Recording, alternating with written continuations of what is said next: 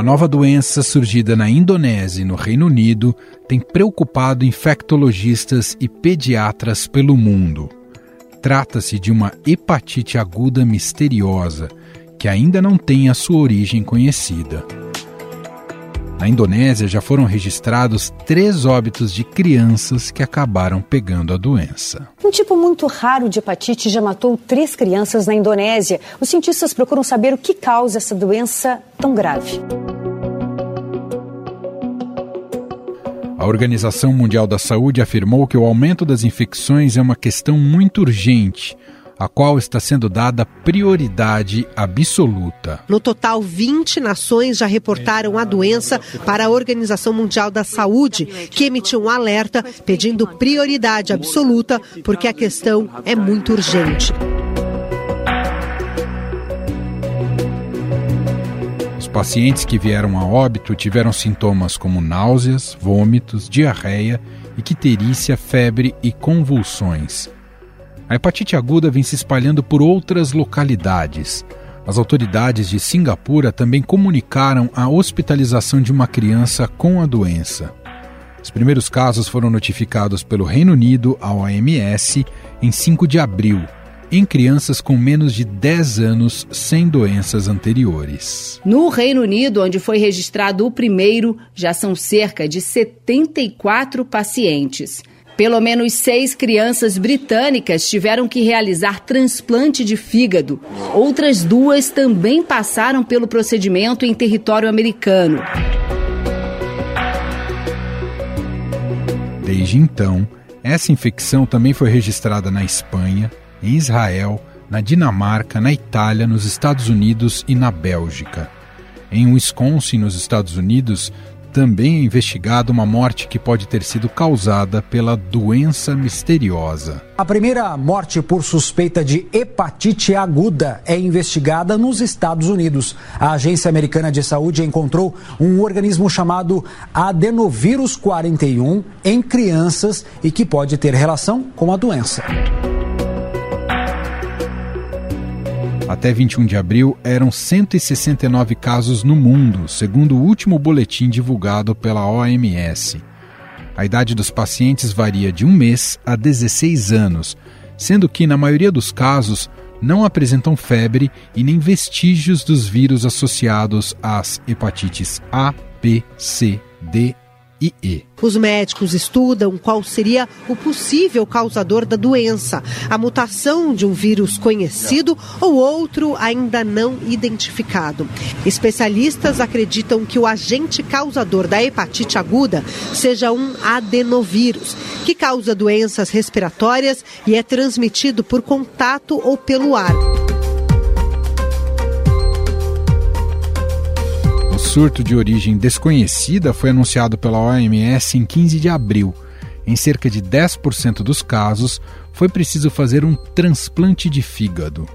O Centro Europeu de Controle e Prevenção de Doenças pediu às autoridades de saúde para efetuarem vigilância dos casos de hepatite aguda em crianças. O Centro de Controle de Doenças aqui da Europa e a Organização Mundial da Saúde estão monitorando a situação. O alerta é para que os pediatras estejam atentos aos possíveis sintomas da hepatite nas crianças.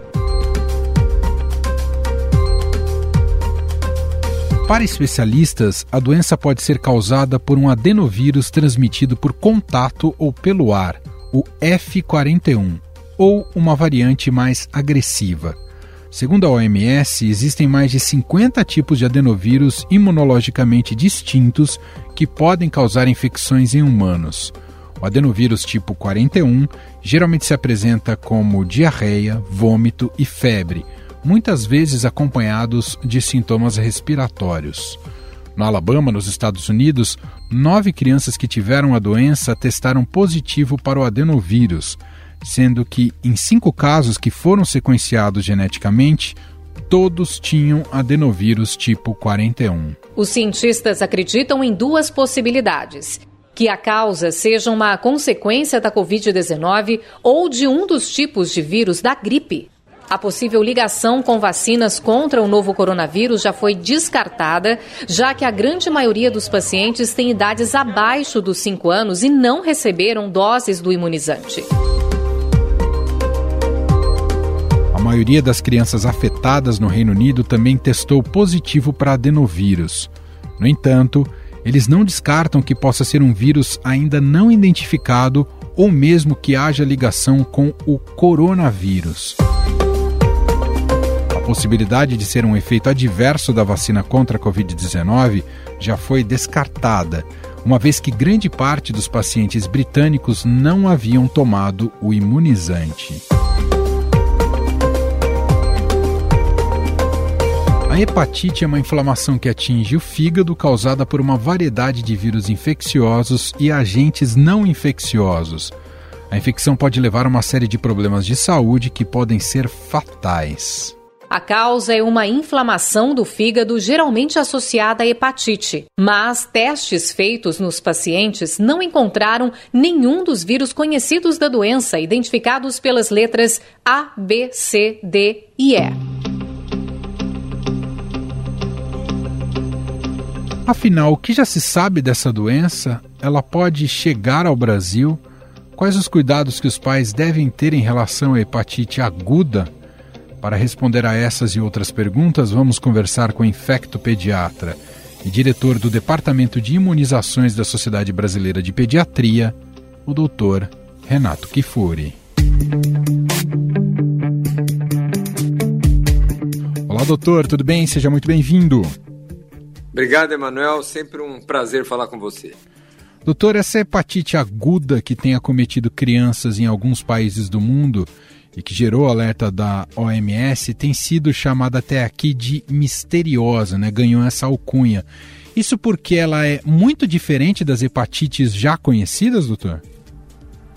Exatamente. Eu acho que não é tanto pela diferença clínica das hepatites que ela se comporta é, como uma hepatite, né? Comum aos outros sintomas, outras causas de hepatite virais. Mas por ter surgido de forma é, mais grave, né? cerca de 10% das crianças que desenvolveram, que têm desenvolvido essas doenças, acabam tendo uma forma fulminante da doença, com uma insuficiência do fígado é, aguda, que precisa de transplante hepático. Geralmente nas hepatites que a gente conhecia, era um caso de transplante dessa falência aguda para cada mil a 10 mil casos. Nós estamos vendo 10% das crianças evoluindo. E principalmente porque não se conhece ainda qual é a sua causa. Então eu acho que mais do que misteriosa, para nós tem sido intrigante né, o que tem acontecido. Começaram os reportes de casos na Escócia, Reino Unido, Estados Unidos, hoje mais de uma dúzia de países europeus já relatam casos, Israel, Japão, totalizando aí duas centenas de casos de uma hepatite que tem em comum a faixa etária, né? Quando você olha para a grande maioria dos casos são crianças menores de 6 anos de idade, com essa gravidade, 10% levando a, a um quadro agudo de insuficiência hepática que precisa de transplante. Já temos óbitos relacionados a essa hepatite e ainda não encontramos uma explicação é, adequada para justificar. Alguns desses casos tivemos coronavírus, foi presente. É, alguns desses casos, em dois terços desses casos, foram encontrados é, um vírus de resfriado chamado adenovírus. Né, o sequenciamento genético é, recuperou esse adenovírus presente nesses, nessas crianças em dois terços delas, chamado adenovírus 41. E, e, são casos que não têm relação um com o outro, não parece haver cadeia de transmissão desse vírus de uma pessoa para outra, porque são países diferentes e mesmo dentro do mesmo país não há relação entre os casos de proximidade, é, ou seja, de contágio, de contágio ou contaminação um com o outro. Realmente é intrigante e isso tem chamado atenção e despertado todo o interesse e preocupação da comunidade científica mundial. A, a hepatite é sempre decorrente de uma infecção por vírus, doutor? A hepatite ela é chamada de uma é conhecida as hepatites por ser uma inflamação no fígado. Pode ser hepatite por medicamentos, Então, às vezes, você tem uma inflamação do fígado por uma intoxicação por medicamentos, uma hepatite alcoólica, né? as pessoas, às vezes, que tem um, abusam do excesso de álcool, pode desenvolver uma hepatite pelo álcool. Pode ser uma hepatite viral, o vírus da hepatite A, hepatite B são conhecidos, hepatite C. Inclusive, temos vacinas para o vírus da hepatite A e B. Mas essa hepatite, então qualquer inflamação no fígado é chamada de hepatite. Pode ser por várias causas, mas esta em especial traz essa preocupação porque não encontramos nenhum agente que pudesse ser responsável ou responsabilizado por esses quadros.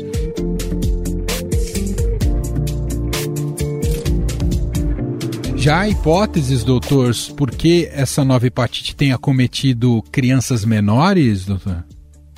Não, infelizmente ainda não. Alguma coisa, muitos aventam eventualmente alguma relação com o momento da pandemia. Será que pessoas, crianças infectadas pelo coronavírus desenvolveram uma hepatite tardiamente, como a síndrome inflamatória?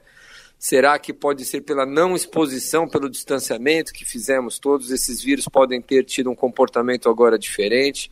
Então a gente ainda está estudando melhor esses casos para compreender.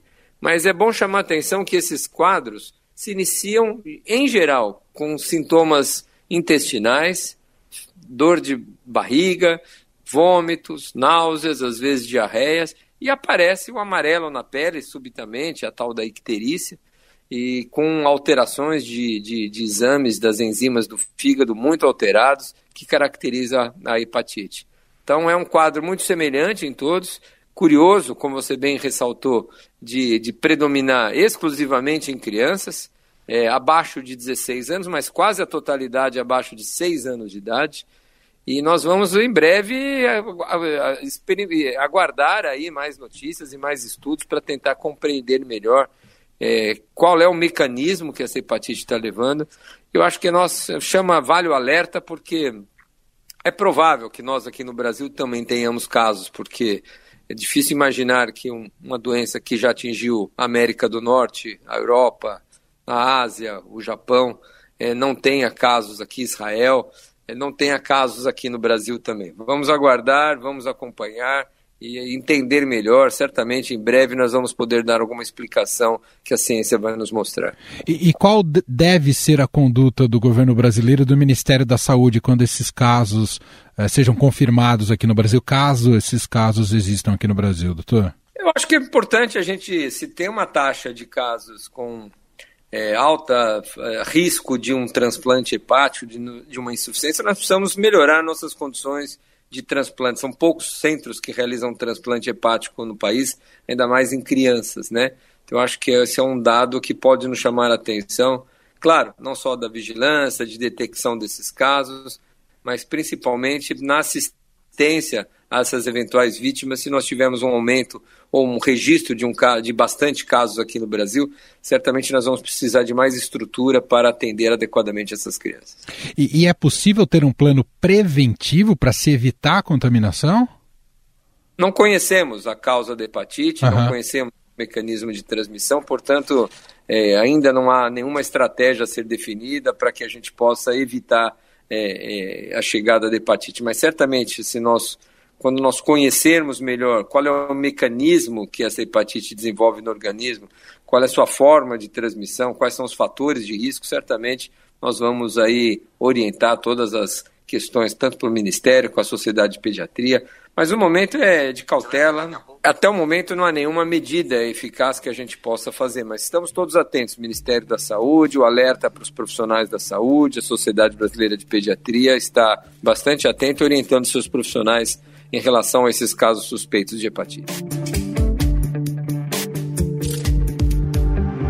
Já que a gente está falando de hepatite, doutor, acho importante o senhor explicar para a gente a importância do fígado no, no organismo.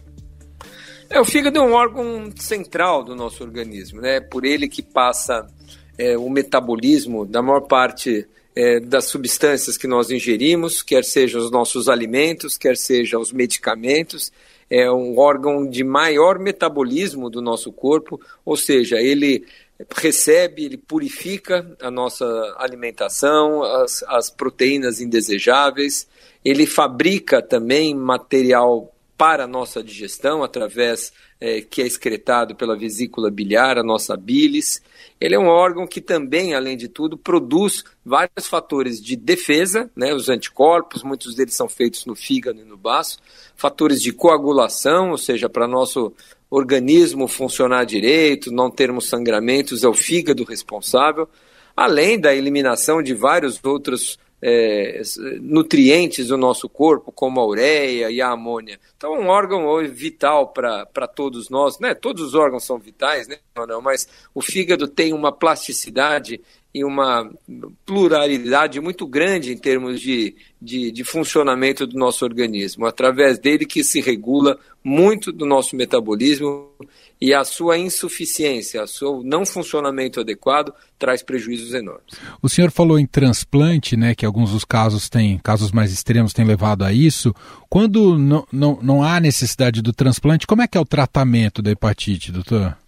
Em geral, não há um tratamento específico, né? Algumas drogas às vezes retardam a inflamação, diminuem a inflamação do fígado, a velocidade com que a hepatite se, se instala, mas em geral essas hepatites virais agudas, as que a gente conhece, né? Que a gente normalmente trata, causada pelo vírus A ou vírus B, é, poucas vezes a gente precisa utilizar, diferente da hepatite C. hepatite C hoje é uma doença é, tratável, né? Você leva a cura porque você tem antivirais específicos para o vírus é, do tipo C. Então, dependendo do tipo de hepatite, há tratamentos diferentes, sim. Mas para, em geral, para hepatite mais comum, que é a hepatite A, não há um tratamento específico, é só o repouso, a hidratação. É uma virose que normalmente tende a evoluir de maneira é, bem favorável, diferente dessa. Doutor, para a gente fechar aqui, é, a gente já vem num processo longo, extenuante de uma pandemia que continua ainda matar muita gente e assusta as pessoas.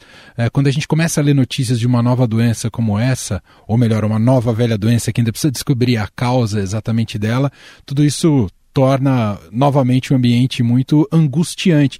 Queria te ouvir o que o senhor diria aqui para os nossos ouvintes em relação ao quanto ficar alarmado com o que se sabe até aqui sobre essa nova hepatite, doutor.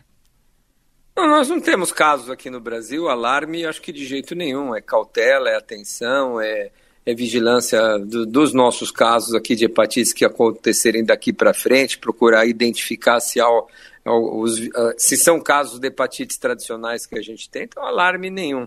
Eu acho que a gente precisa é, entender melhor esse cenário de pós-pandemia, né? Nós provavelmente tivemos uma, um distanciamento, uma não exposição das crianças a vários agentes infecciosos durante dois anos. Tem muitas crianças que ficaram aí, que nasceram no fim de 2019, estão completando três anos praticamente sem nenhuma sem nenhum tipo de exposição num cenário muito diferente do que as crianças estavam acostumadas a vivenciar.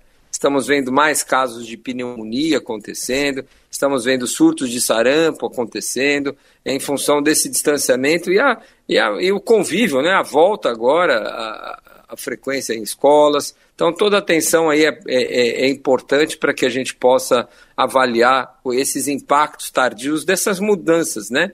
que, que a Covid-19 trouxe na ecologia né, desses vírus e bactérias em todas, em todas as faixas etárias. Nós vamos aprendendo e continuamos aprendendo com esse momento da pandemia. O, o que o senhor está dizendo é que esse distanciamento impossibilitou uma formação melhor do sistema imunológico das crianças, é isso, doutor?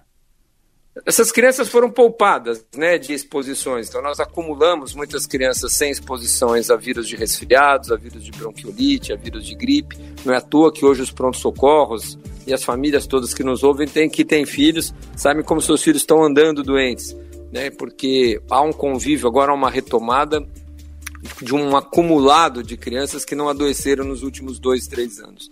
Então, isso tudo também pode ser parte de um processo da pandemia, é, como resultado de todo esse processo que a gente vivenciou nesses três anos. Vamos acompanhando e certamente isso pode ter outros impactos que a gente precisa conhecer melhor. Muito bem. Agradeço mais uma vez a Renato Kifuri, infecto pediatra, presidente do Departamento de Imunizações da Sociedade Brasileira de Pediatria. Muito obrigado pelas informações aqui, viu, doutor? Eu que agradeço, sempre um abraço, sempre um prazer falar com você, Manuel. Um grande abraço.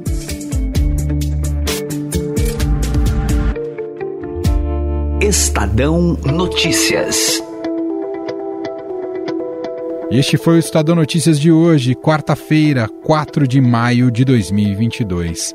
A apresentação foi minha, Emanuel Bonfim. Na produção, edição e roteiro, Gustavo Lopes, Jefferson Perleberg e Ana Paula Niederauer. A montagem é de Moacir Biasi. O nosso e-mail para você escrever para a gente, podcast@estadão.com. Um abraço para você e até mais.